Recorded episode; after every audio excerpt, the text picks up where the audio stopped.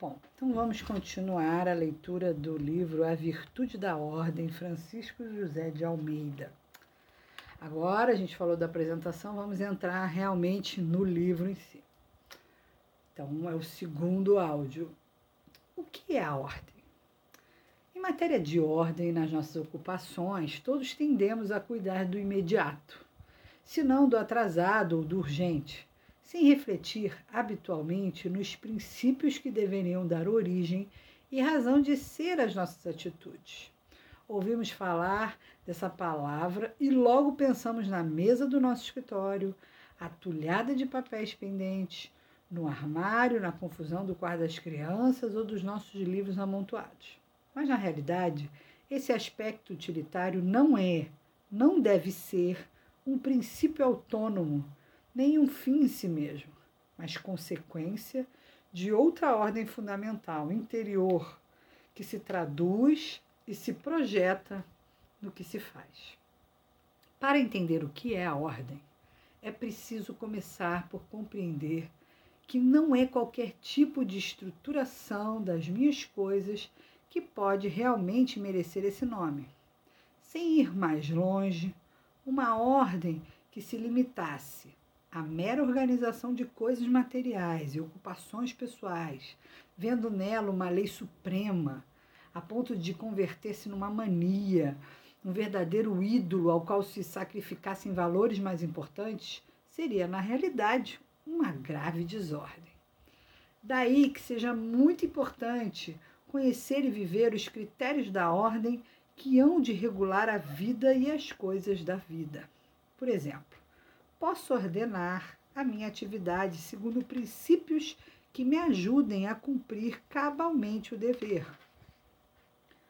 Ou, então, pela ordem do menor esforço, ou do gosto pessoal, segundo critérios de generosidade ou de egoísmo, em nível puramente sensorial ou de acordo com critérios morais, etc.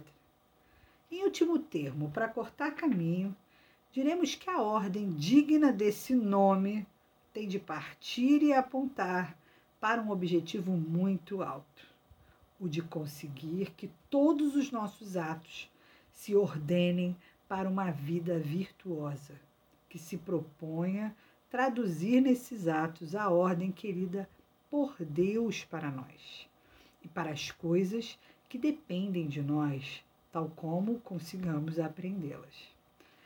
A ordem será assim mais que uma virtude, o resultado de muitas virtudes que refletirão a vontade de ajustar-nos ao que Deus quer de nós, a ordem por Ele estabelecida para o nosso caso. A ordem querida por Deus. Deus estabeleceu uma ordem ao criar seres inanimados e seres vivos em especial o homem. Não criou por criar. O homem dotado de alma imortal, menos ainda. E não só o homem em geral, mas eu em particular. Costuma-se dizer que Deus só sabe contar até um. Isso significa que eu não sou um ser perdido na imensidão do universo, mas alguém muito especial em quem Deus pousou individualmente o seu olhar de Pai e de quem espera um comportamento determinado.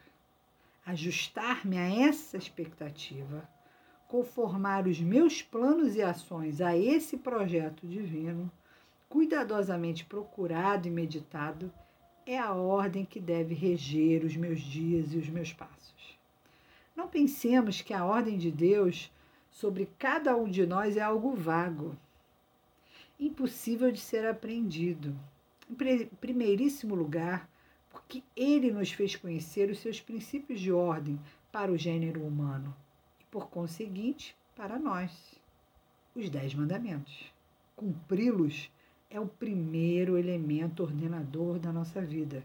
Descumpri-los é a desordem, melhor, a fonte de todas as desordens. E, no fundo, a verdadeira e única desordem Chama-se a isso pecado. Aos olhos humanos, superficiais e míopes, o pecado não parece às vezes tão importante, mas não é verdade.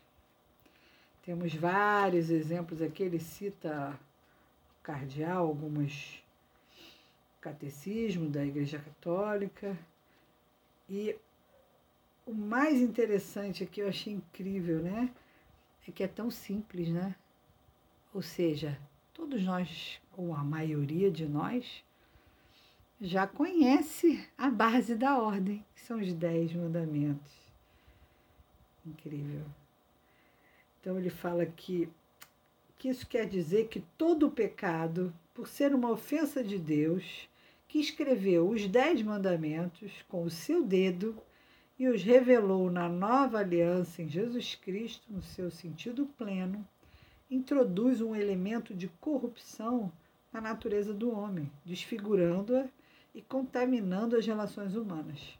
Por menor que pareça, o pecado é, pois, a maior desordem e a fonte de toda a desordem, mesmo socialmente. Seria absolutamente errado ver nos Dez Mandamentos um conjunto de proibições. São antes a sinalização que protege contra os descaminhos e permite o avanço ordenado para uma realização digna do ser humano e, em consequência, da própria sociedade.